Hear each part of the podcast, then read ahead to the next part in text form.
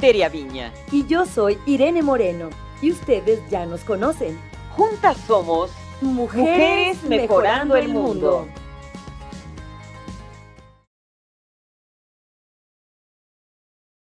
¿Cómo están? Muy pero muy buenas tardes, noches, días, independientemente de la hora en que te estés conectando y si lo estás haciendo en el momento justo que subimos como cada miércoles nuestro programa de Mujeres Mejorando el Mundo. Es un placer tenerte aquí. Estamos como siempre, mi querida Tere Viña. Irene Moreno, ¿cómo estás? Pues Qué estoy gusto. feliz. Fíjate que aquí en este espacio traemos mujeres que desde la perspectiva nuestra y del público hacen algo para mejorar su mundo y el mundo de los demás, porque acuérdense que esto es como una ola, como dicen, ¿no? El Sí. efecto mariposa. Si tú puedes mejorar la vida de una persona, esto evidentemente va a trascender a nivel universal, porque cada quien vamos tocando la energía y los corazones del resto del mundo, todos estamos unidos. Y no hay que cansarnos, ¿eh? No nos cansemos. Ah, es que esto no mejora. No, no, no. Hay que hacerlo todos los días de manera constante y de buen humor, con muchas ganas. Oigan, y pues no se necesita tener mucha edad para mejorar tu mundo. No se necesita tener años de experiencia en un medio para ser una mujer que puede trascender, sino lo importante es dónde está tu espíritu, tu coraje, tus decisiones. Y hoy, bueno, pues tenemos a una joven actriz, escritora, dramaturga, productora. Todo esto ella ha hecho a lo largo de su poca edad, pero también de, de la trayectoria muy nutrida y además muy consistente en el mundo del teatro. Además, eh, mi querida Tere, ser hija de un famoso no es algo No fácil. es fácil, a veces es un arbolote que está sobre la persona, sobre el hijo, y no deja que crezca, no porque no quiera él, sino porque todo el público, todo alrededor se fijan más en el árbol. Exactamente, o está comparando a el hijo con el padre o con la madre famosa, y esto resulta a veces una carga muy difícil de llevar. Más si se parecen tanto como en este Hijo, caso. qué bárbaro. son iguales. Dicen que verdad, aquí no hay manera de negarlo. No podría este papá pedir la prueba de ADN porque lo tiene en su cara. Ella es Melisa Ortega, bienvenida hermosa. Muchas, muchas gracias. De verdad ¿Cómo les estás, agradezco. Melissa? Muy bien, muy Qué contenta bueno. y agradecida de estar aquí con ustedes dos. De verdad es un espacio increíble y más que es dedicado a las mujeres, de verdad estoy sumamente agradecida por estar aquí esta noche. Oye, hija de Freddy Ortega, ¿eso es bueno o es malo? ¿O regular? Neutro. Neutro. No, creo que es algo muy bueno. Eh, la verdad es que yo de mi papá le he aprendido muchísimas cosas. Eh, creo que el talento sí se hereda, pero creo que en esta carrera el talento no es suficiente. Hay que acompañarlo de disciplina, de constancia, de, de tenacidad, de valentía, porque aparte tienes que, que- que mantenerte fuerte ante los nos y no soltar la toalla y decir, ay, bueno, ya, ¿no? Ya, pues ya. O por el contrario decir, ay, soy la hija de Freddy, pues ya, ¿no? Pues ya llegó la hija de Freddy, contrátenme. No, por supuesto que no. No, hay que estarse preparando, hay que... Es un arma de dos filos, porque tanto te pueden hablar por ser la hija de Freddy, como decir, la vamos a poner al triple de prueba, porque a lo mejor por ser la hija de Freddy siente que ya tiene O sabes que no hay que hablarle porque luego Freddy se puede poner muy intenso si no le gusta cómo tratamos a su hija o le o sea, finalmente tu papá pesa. ¿Cómo, ¿Cómo viviste antes de entrar ya tú al mundo de la farándula, al mundo del teatro? eh, tu, tu vida con tu papá, ¿cómo fue esa experiencia y cómo te das cuenta de que tu papá, pues es un personaje en el mundo de la televisión? Freddy Ortega ha sido un hombre que ha tenido momentos de muchísimo brillo y Sí, popularidad. claro. eh, en, en el mundo de la comedia, Del- eh, eh, de la parodia. de la parodia y bueno, en De la comicidad. Y, y yo creo que eso es difícil para la persona, pero también para quienes le rodean. Cuéntanos de esto. Pues la verdad es que yo desde que era muy pequeña empecé a ver esta necesidad de mi papá de escribir, porque así surge toda, toda esta parte artística. Mi papá lo que mejor sabe hacer es escribir. Entonces de repente empieza a ejecutar todas sus ideas y hubo un punto de su carrera donde él ya iba a decir, ya no puedo. ¿Por qué? Porque llevo años intentándolo, intentándolo, intentándolo y tocando puertas y es un medio muy difícil y muy cerrado. Es, e- es un medio muy, por, llamarlo de alguna manera, muy elitista. Se cierran y bueno, esta es, y es muy difícil que alguien logre entrar. Y cuando él está a punto de soltar la toalla, llega la parodia a su vida. Entonces, cuando llega la parodia a su vida, yo tenía como 10 años, esto fue hace 17. Entonces, yo empecé a ver a las grabaciones y yo veía esto, y yo veía que mi papá se desvelaba y que estaba cansado, pero veía tanto su, su- Disfrute. su disfrute que yo decía, "Ah, yo quiero hacer esto. Y yo entraba a Televisa y yo veía y yo decía, algún día, algún día voy a pisar estos pasillos y va a ser por mí. Y Oye, pero a ver, tu papá te llevaba a las grabaciones. Era muy poco porque yo realmente vivo en- vivía en Puebla. Hasta hace dos años yo vivía en la ciudad de Puebla ¿Ah, sí? porque yo soy de allá, entonces Ajá. vivía con mi mamá. De hecho, estudié una licenciatura ahí en Puebla. Y de repente termino la licenciatura y digo, no, es que sí, ¿sabes qué? Sí quiero ser actriz. Sí me no, por favor. Pero bueno, ya estaba inyectada esa, ese, ese deseo, ese veneno. De las pocas la veces que tú habías acompañado a tu papá. Porque a- aparte mi papá no era como que pudiera estarme yendo a visitar. Entonces tenía una tía, mi tía Elo, que iba por mí a Puebla. Y entonces llegaba yo con mi tía Elo y, y el, el señor que, que nos ayudaba en ese entonces de, de conductor. Y me traía a México. Entonces ya estaba yo con mi papá. Y entonces pues, la única manera de convivir con mi papá era acompañándolo a trabajar. Claro. Oye, ¿qué hago con esta niña? Pues Sí. llévatela a Pues- la grabación. Sí. Pero además te gustó a ti y le gustó a él llevarte, eso fue lo bueno. Pero aparte él era un rollo de, oye hija, ¿estás aburrida? No. Oye hija, ¿quieres, ¿quieres que te lleven? No. Un día tenía yo fiebre y hasta que se dio cuenta que, me- que tenía los ojitos como de huevo cocido así. Así que te sientes mal y yo, no. y ya tenía seis horas ahí en la grabación. Tenía yo fiebre porque me dio una infección en la garganta, marca acné. Pero yo estaba tan necesitada de estar ahí que yo dije, no, a mí no me mueven. Si ahorita yo le digo a mi papá que me siento mal, me saca. Sí, claro. Y tal cual me sacaron y yo, ajá, sí, pero rápido, porque ya me quiero regresar a la grabación. Porque grababan la parodia y el privilegio de mandar. Sí, me acuerdo de esos programas, claro. era ver a Arad de la Torre, Angélica Vale, a Freddy, a Germán Ortega, Luis Ernesto Cano, llegó a estar Miguel Galván y eh, Roxana Castellanos, y yo babeaba. Es que fue un gran elenco. Bueno, era, pero, era tu escuelita de actuación, sí, pero, escuelota. pero ¿cómo te dabas cuenta a esa edad? Quiere decir que ya traías ahí, ahí está el gen, como dice mi hermano, el que es psiquiatra, ahí está el gen. Ahí está el gen. Sí. Y yo podía pasar horas con mi papá, porque a veces mi papá se, se aventaba llamados de 14, 15 horas.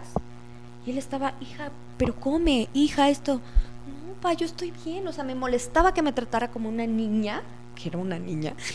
pero según yo me molestaba y decía, no, ya estoy grande. A mí me gusta esto. Entonces, algún día, no recuerdo si fue mi mismo papá quien me lo dijo, o mi mamá, creo que fue mi mamá. Cuando te visual, cuando estés trabajando, el día que te visualices trabajando 24 horas y que aunque te estés cayendo de sueño, no tengas esta necesidad de, de decir, ay, ya me harté por un, por un trabajo, esa es la carrera adecuada. Esa es tu pasión. Y yo me imagino en llamados larguísimos y sí, a veces lo que más cansa de los llamados realmente es la espera. Sí, porque lo que quieres es estar Ya trabajando y a veces lo que tienes que estar Sí. esperando Si a que terminen los demás de grabar. Si yo estuviera grabando escena tras escena tras escena, te- les juro que yo sería la más feliz. La A ver, cosa es que Melissa, me- y y me interesa para llegar a, a- a la actualidad, a quién eres, porque, ok, tú ibas, dimensionabas lo que estaba pasando afuera, porque de pronto yo creo que un día te enteraste que tu papá era muy famoso.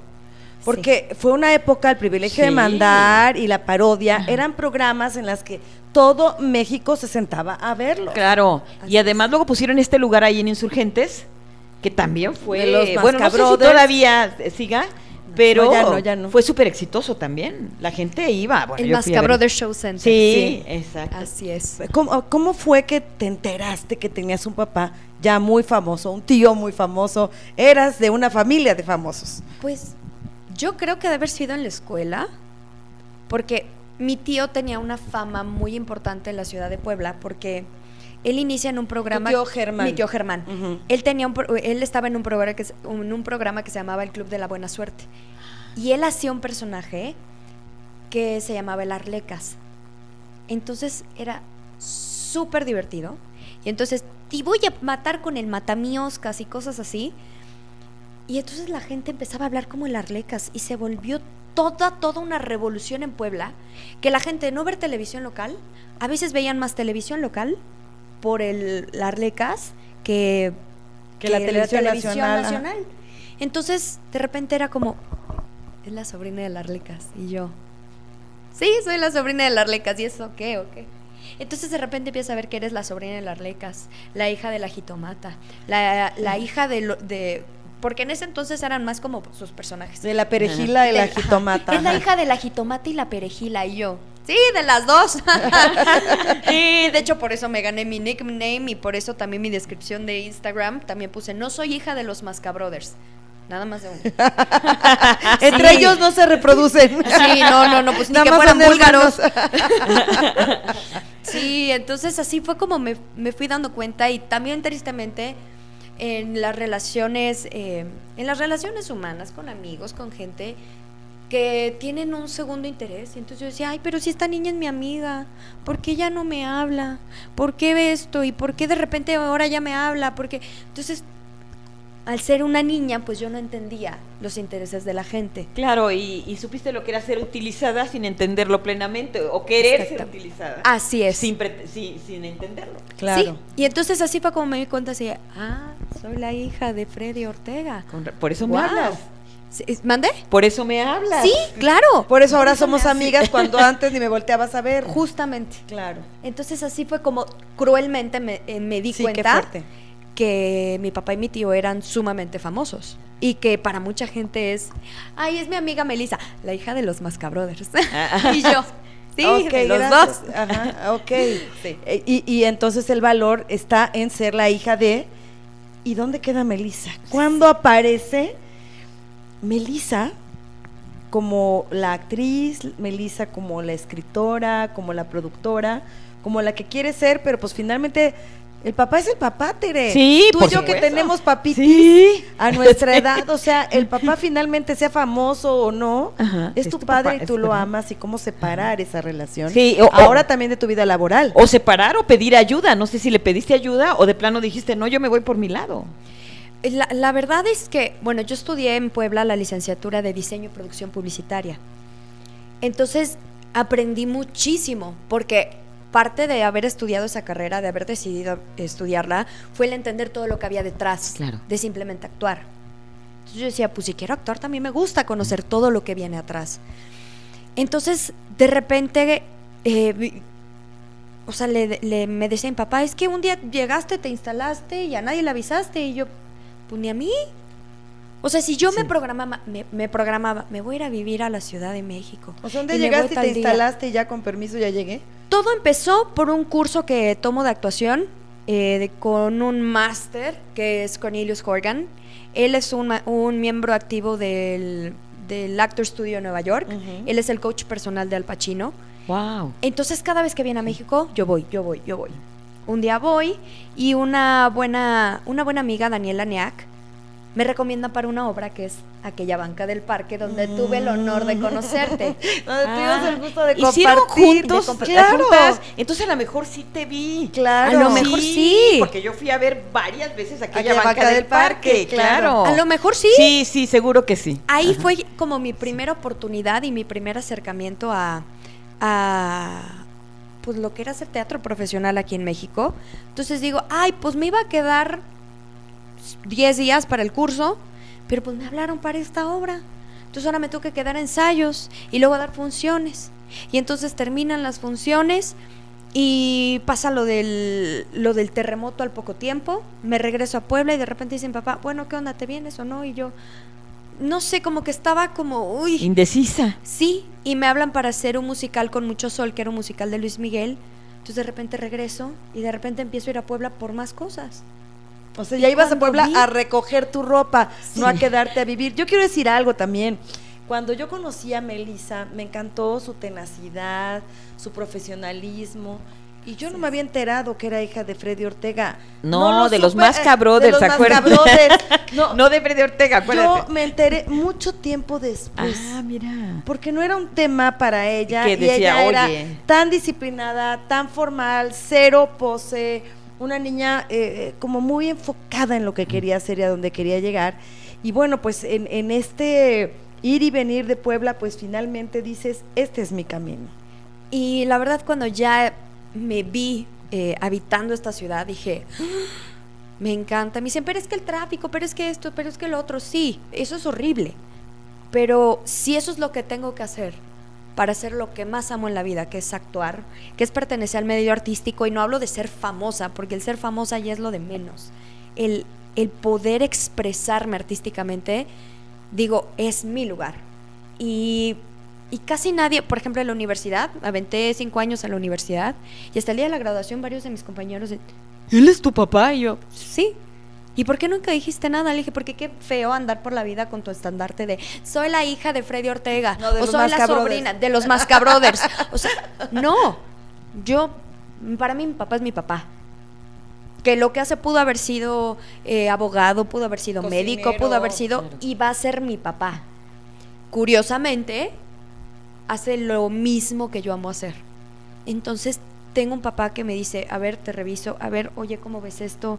Oye, te late lo otro, oye, hija, ¿y si aquí le metes tal cosa? Entonces digo, ok, sí, va. Oye, papá, voy a hacer esta escena. ¿Me puedes coachear tantito? Entonces le doy el libreto, entonces le doy réplica. Y me dice, no, aquí a lo mejor te estás yendo a melodrama y no es melodrama, es solo drama. Entonces te- tenemos como, como que me coachea y es increíble. Pues Esto claro. es increíble. Pero para eso es mi papá. Pero no para andar como por la vida de, hola, mucho gusto, soy Melissa Ortega, la hija de los más cabrones. no. Oye, además, No. Oye, y no va a las, a las develaciones de placa ni nada. El señor llega a ver a su hija en una función común del domingo Se en la tarde y se sienta sienta normal. a ver a su bebé. qué bonito. Porque no quiere él ser el que Sí. acapare la atención. Sí. Es Ajá. ella y es su trabajo. Y esto me parece que es el, el verdadero acto de amor de un padre con una hija. Oye, Así y el es. sentido del humor, porque me imagino, no sé si nada más él sea, porque no lo conozco, tenga ese sentido del humor hacia televisión, pero yo me imagino que es algo de siempre, que, que es muy simpático, que no siempre pasa en, en los comediantes, pero me imagino que es así. ¿Tienes un- una liga con ese sentido del humor entre los tres, tu tío, tu papá y tú? ¿Tienen algo especial? Realmente creo que creo que los dos son personas muy serias por la vida.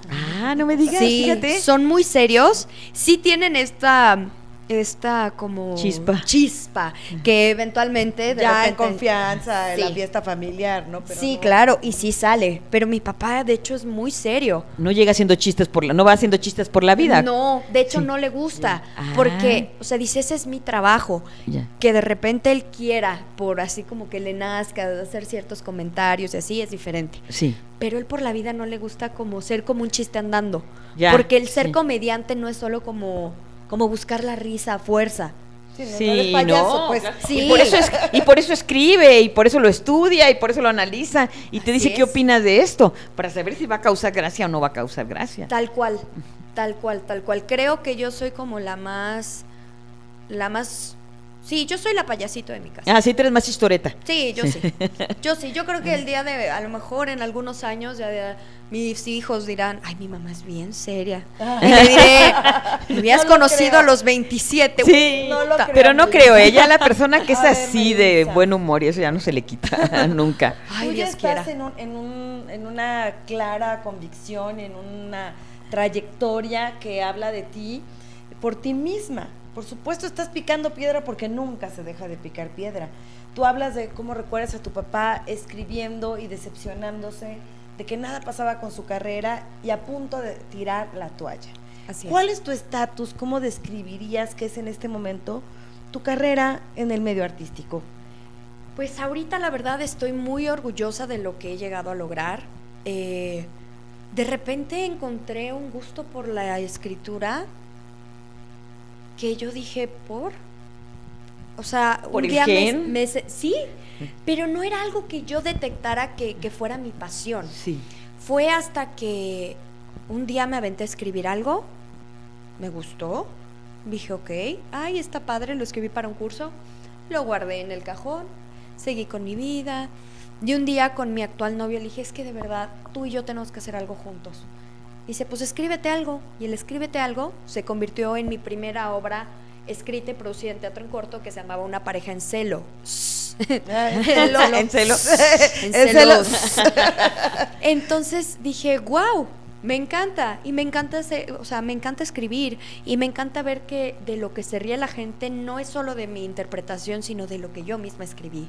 Y el tener un foro que a lo mejor dices, bueno, es un foro chiquito, pero es, ok, estamos en la sala de una casa. La gente tiene que entrar, tiene que sentirse en la sala de una casa. A mí eso se me hace Porque- más difícil, ¿eh? Para, Sí. para hacer reír a poca gente, tienes que ser... Y además te están viendo muy cerquita. Sí, claro. Todos los detalles tienen que ser perfectos, que eso lo hace perfecto Irene, lo haces perfecto tú. Ay, muchas gracias. Gracias, mi Tere, Muchas, gracias. muchas gracias. Sí, te- bueno, teatro en corto es un formato muy peculiar que también requiere eh, pu- muchas características Sí, peculiares. así Una, es. tener una, un, de verdad, un aguante y una energía, porque date seis funciones de la misma cosa. Híjole, no está nada fácil. Y siempre verte como si fuera la primera. Ah, claro, y así entre una persona o entre en 20. Exacto. Así es. ¿no? Darla con toda la energía y además, bueno, poder contar para ti como escritora, narradora de historias ahora, poder contar una anécdota que te conmueva, que te divierta, que, que te genere una emoción y que realmente te conté una historia de principio a fin en 15 minutos, creo que es un reto muy, muy particular. Sin embargo, uno quiere pasar de ese reto a lo que sigue, Así es. que es el gran formato. ¿Qué onda Así con es. eso? Pues hasta ahorita no, no tengo como planes de hacerlo, al menos no una producción mía. Sí. Eh, sí, obviamente tengo ganas, pero tengo que reconocer que todavía no estoy lista para dar el siguiente paso. Y también creo que es parte de esta carrera el tener la humildad de decir, sí, hasta ahorita tal y tal cosa va fluyendo bien, pero todavía no puedo ser tan soberbia como decir, ay, sí, voy a hacer ahorita, yo voy a escribir una obra y así. ya". Digo, no, no, no, no me, no me gustaría ahorita en este punto eh, aventurarme a hacer todavía una obra de, de formato largo. En, ¿Cuándo estrenamos? Creo que fue en marzo, abril, estrenamos una obra que se llamaba Me extrañaste, que la verdad era súper disfrutable y llegábamos rayando la media hora. O sea, decían, ya, están cayendo en primera y nosotros sí, ya sabemos, ya En sabemos. primera llamada de la siguiente. De la De la siguiente siguiente, función. ajá. Entonces, digo, bueno, ¿y si esta obra, tal vez esa obra la lleva a un formato largo? Probablemente. Pero ahorita como que tengo que medirle bien, porque he ido a ver producciones de mucha gente que sale de teatro en corto, se aventuran a hacer eh, formato largo, pero la calidad de la producción es mínima. Entonces, si tal vez yo solo soy la escritora y la actriz está bien, pero ya como productora digo, a mí no me gustaría Tú la gente. estudiaste y sabes de todo esto. Sí, entonces sea- digo, no me gustaría llegar y con un, for- un foro, con un foquito, una pared negra o una tela negra, dos banquitas y pues ya está. No, creo que realmente la magia del teatro es que la gente por el tiempo que tenga de duración la, bueno, la duración de la obra, se olvide que existe un mundo allá afuera, que no tenga ganas ni de ver el celular, que se sienta si estamos en una sala, estamos en una sala y aunque esté yo de espectador, me siento en la sala contigo. Creo Claro. que eso es lo importante. Y, y si no hay esa ambientación y si no se siente esta, esta conexión con el escenario, entonces realmente estamos haciendo o chistes al aire o estamos soltando lágrimas a lo baboso y no, no, no es lo que me gustaría. Ese- fíjate que es el objetivo, yo siempre digo, de la comunicación, de cine, de teatro, de hablar en público, de dar una conferencia, es atrapar, seducir y conquistar. Así es, totalmente. Y que la gente, como tú dices, deje el mundo afuera. Así es. En ese momento tiene que estar ahí contigo. Eso si no, es no lo- estás logrando. Eso es lo que intento hacer justamente con, con mis obras. Me extrañaste, eran dos exnovios que se juntaban y tenían a sus mentes. Entonces las mentes eran la diferencia entre lo que decimos y lo Y que, lo que pensamos. hubiéramos querido decir. Ah, claro, qué qué padre, padre. muy buena idea. Estaba, eh, llegaba de repente el chavo y le decía, "¡Ah! no manches, si te pusiste buenísima como la mente, entonces se te sale a ti como persona y dices, buenísima, y ella, ¿qué? Que me veo buenísima, si sí te escuché, lo que ves es que me estás haciendo bien, güey, y compruebo que te sigo trayendo como idiota. No, no, no, que buenísima la hora en la que llegaste. Ah, sí, claro, ay, sí, sí, sí, te entendí. Pero es este de, ay, por favor. Sí, el ay, juego ay". de la, de- del quedar bien contra lo que realmente estás pensando. claro. A ver, Melissa, eh, ok, eh, escribir una obra no es cosa fácil, tienes que prepararte, tal vez tomar cursos de dramaturgia, en fin, pero actuar. Has es- es- estado haciendo teatro. ¿Y qué onda con la televisión, el cine? ¿Dónde está este proyecto de seguir con tu carrera como actriz? Pues ahorita, como justamente no me he colgado de mi papá, y mi papá la verdad no ha sido nunca una persona que diga, ay, Juan Osorio, aquí está mi hija. Acá está Ala, ¿no? No, la verdad nunca ha sido así. Entonces, o que digan, oye, mete a mi hija a tu obra. Jamás. Entonces yo le he tenido que talachar, llevo apenas dos años aquí. He hecho programas, como dice el dicho, unitarios, que la verdad yo estoy bien agradecida con, con Carla Zucchi, le digo mi madrina de, de, de tele, porque realmente ella fue la primera que me dio esta oportunidad. ¿Qué es eso de programas unitarios? Yo no sé. Como dice el dicho y La Rosa de Guadalupe, Ah, Es una historia completa, Ah, no es ya una telenovela, Ajá. sino que en No un es una capítulo sí. Pero cuentan tiene una todo. línea. Ya, ajá. sí, sí, Pero sí. tiene algo en común todos los programas, Así ¿no? es. Ajá. Y entonces empiezo con, como dice el dicho, luego me hablan para hacer el último dragón. Tengo ahí una pequeña participación. Eh, luego hice Hijos de su madre. Está en, en Claro Video acaba de salir, salí en la primera temporada. Salgo en la cuarta temporada haciendo tres personajes. Wow. Wow. Regresando con el de la primera temporada, que era Melissa Estandopera. Luego estoy haciendo una monja, casi prácticamente cara lavada. Y hago una Miss Pamaná, haciendo una imitación de, de Miss Panamá con su Confucio, fue el de la de la confusión. confusión, un, un chino japonés muy antiguo. Exacto, justo a, justo a ella estoy parodiando.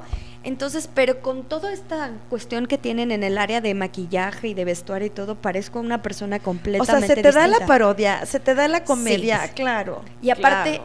en, la- en las lecturas de Hijos de su Madre, alguien iba a ser la voz del navegador, porque Germán se supone que maneja un taxi. Y entonces yo voy a las lecturas y de repente me dice, no, tú tienes que ser el navegador. Y yo, neta, sí. Entonces, hola Germán, dobla a la derecha en Avenida Coyoacán. Entonces hablando así, pero yo haciéndome al payaso, haciéndole al payaso. Y me quedo con el personaje de Lupe, Qué que es solo la voz. Ajá. Y hago doblaje de Lupe. Y he estado todas las temporadas con la voz de Lupe. Wow. Oh, súper. Oye, fíjate que, que ¿cómo, ¿cómo es la vida, mi querida Tere? Que te va sorprendiendo, aunque tú tengas un camino diseñado. De pronto se cierran unas puertas que tú querías abrir y se abren unas que ni siquiera te imaginabas. Eso pasa. ¿Con qué te ha estado sorprendiendo la vida, Melissa? Fue muy chistoso porque le acababa de comentar a mi mamá, quiero hacer cine. De verdad, mamá, aunque sea un personaje chiquito, quiero hacer cine. Árbol mamá". 4. Árbol 4, pero quiero hacer cine. Eh, me da una directora de casting que amo y adoro, Laurita, la oportunidad de castear para una película que se llama Lecciones para Canallas con el señor Joaquín Cosío. Y de repente digo, me voy a quedar, me voy a quedar, me voy a quedar. Y veo que la maravillosa actriz Diana Bobbio se queda con el personaje y dije, bueno, pues ni hablar, sigo con mi vida. Un domingo a la tarde-noche me hablan y me dicen, Melissa, ¿te interesa hacer un personaje para la película? Se nos acaba de, de caer una actriz y queremos que seas un personaje. Hago el personaje de una cajera. Entonces cuando dije, ay, qué importante que es decretar, dije, me voy a quedar, pero no dije de qué. ¿De qué? Mamá, quiero hacer, quiero hacer una película, aunque sea un papel chiquito. Sí, pues dijo el universo. concedido, sí, ya pues ahí ves. está. Eh, Ahora hay que pedir en grande, hay que aprender a pedir en grande, Hay Melissa. que decretar bien al universo. Claro, Claro. pero además prepararte para tener el grande. Claro, pero estoy bien agradecida porque la verdad sí era algo que quería hacer. Hoy por hoy ya puedo decir, ya hice, una, película, y voy por más. Perfecto, claro. Pero llegar a un formato nuevo es bien difícil y el poder decir, ahora ya hice cine, es de verdad no es nada sencillo. Aunque sea en un personaje chiquito, el mundo del cine también es bien cerrado. Oye, y como aquí, eh, bueno, este programa se llama Mujeres Mejorando el Mundo, ya dijimos, bueno, tu papá es Freddy Ortega, pero ahora veo, con lo que nos estás platicando, que tu mamá te ha apoyado también muchísimo, y tu mamá no es una persona famosa, pero quiero destacarlo. Oye, su porque- mamá es una mujer guapísima, además Muchas espectacular, ¿eh? Ah, Así fíjate, yo no la conozco, pero es una mujer que, te- que está hombro con hombro contigo y le dices, quiero hacer una película y te apoya. La verdad, mi mamá no es solo mi mamá. Mi mamá es mi mejor amiga, mi confidente, mi hermana, mi psicóloga, mi abogada. mi mamá es mi todo. La verdad es que ella siempre me ha acompañado en cada cosa, cada sueño. Cuando la niña quiso participar en certámenes de belleza, me decía, Meli, no, porque no quiero que te lastimen. Pero si quieres entrarle, le entramos. Es que no das la estatura, hija. Desde ahí, mides unos 60, no friegues. Pero órale, vamos. Entonces mi mamá siempre estuvo ahí. Cuando Claro. quise estudiar publicidad, me dijo, órale. Cuando quise decir, mamá, quiero ser actriz, me dijo, órale. Mi mamá ha estado cuando he querido llorar y decirle, mamá, no necesito que me regañes, necesito que me escuches. A ver, te escucho. Y esa capacidad que tiene de separar las cosas. Mi mamá es definitivamente mi ángel de la guarda, mi mamá es mi todo. Oye, cuando te viniste aquí a México, ¿no te dijo, ay, cómo me vas a dejar? Ahí fue cuando más la amé, porque jamás me hizo, jamás me hizo, jamás me hizo un chantaje, solo a veces me dice te extraño mucho, pero le agradezco a Dios que estés realizando tu sueño porque es lo que tú querías y, y ahí está. Entonces siempre estamos a una llamada de distancia o a dos horas en camión. Wow. Ay, qué Meli, bonito. qué hermoso que nos Muchas platiques gracias. y compartas esta parte tan importante de tu vida que es también tu relación con papá y con mamá. Porque Así finalmente es por ellos que estás en este planeta, es por ellos que eres quien eres y no lo olvidas, y eso me encanta. Y te deseamos muchísimo éxito. Tu carrera va a ser tan exitosa como tú te lo propongas, porque tienes el talento, tienes la garra, tienes las ganas. Así que aquí te veremos en algunos añitos. Sí, por ¿Verdad? supuesto. Aunque ya estemos en, en Ruca y las Sí, ay, ¿verdad? Pero nosotras... Y nosotros ¿Cómo siempre no? iguales. Oye, pero Ajá. siempre que tengas algo que vayas a presentar, ven aquí con nosotros a Mujeres Mejorando el Mundo. Por favor, ¿Sí? por favor, se los agradeceré inmensamente. Voy a tenerles una última sorpresa que ya luego les platicaré y me encantaría que me, me abrieran el espacio Sí. para poderlo compartir Está con abierto todos. permanentemente. Tus redes Muchas sociales, gracias. Melissa. Pueden encontrarme en Instagram y Twitter como arroba la talastilla. Oh, sí, la talastilla. La talastilla. ¿qué La tal? tal astilla. Sí. La talastilla. Oh, sí. De tal palo, Talastilla. Muchas gracias. Gracias, Gracias Melissa. Ortega. Bueno, pues nosotras nos despedimos solo por hoy, pero ya saben que todos los miércoles subimos un nuevo video con una nueva entrevista con una mujer mejorando el mundo. ¿Quieres estar con nosotros? Escríbenos a nuestras redes sociales de Mujeres Mejorando el Mundo, Mujeres MM Radio. Y por supuesto, comparte este video. Inscríbete en nuestro canal de YouTube, las necesitamos. Queremos que eso se vuelva una gran comunidad. Y por supuesto, lo más importante es que nos sigas en nuestras redes sociales. Claro que sí, youtubers de adultenials o cómo era? Madurenials. Madurenials. De madurenials. Madurenials. youtubers de madurenials. Sí, están guapísimas. Eh, Gracias. Gracias, Irene, como siempre. Feliz, feliz semana. Hasta la próxima.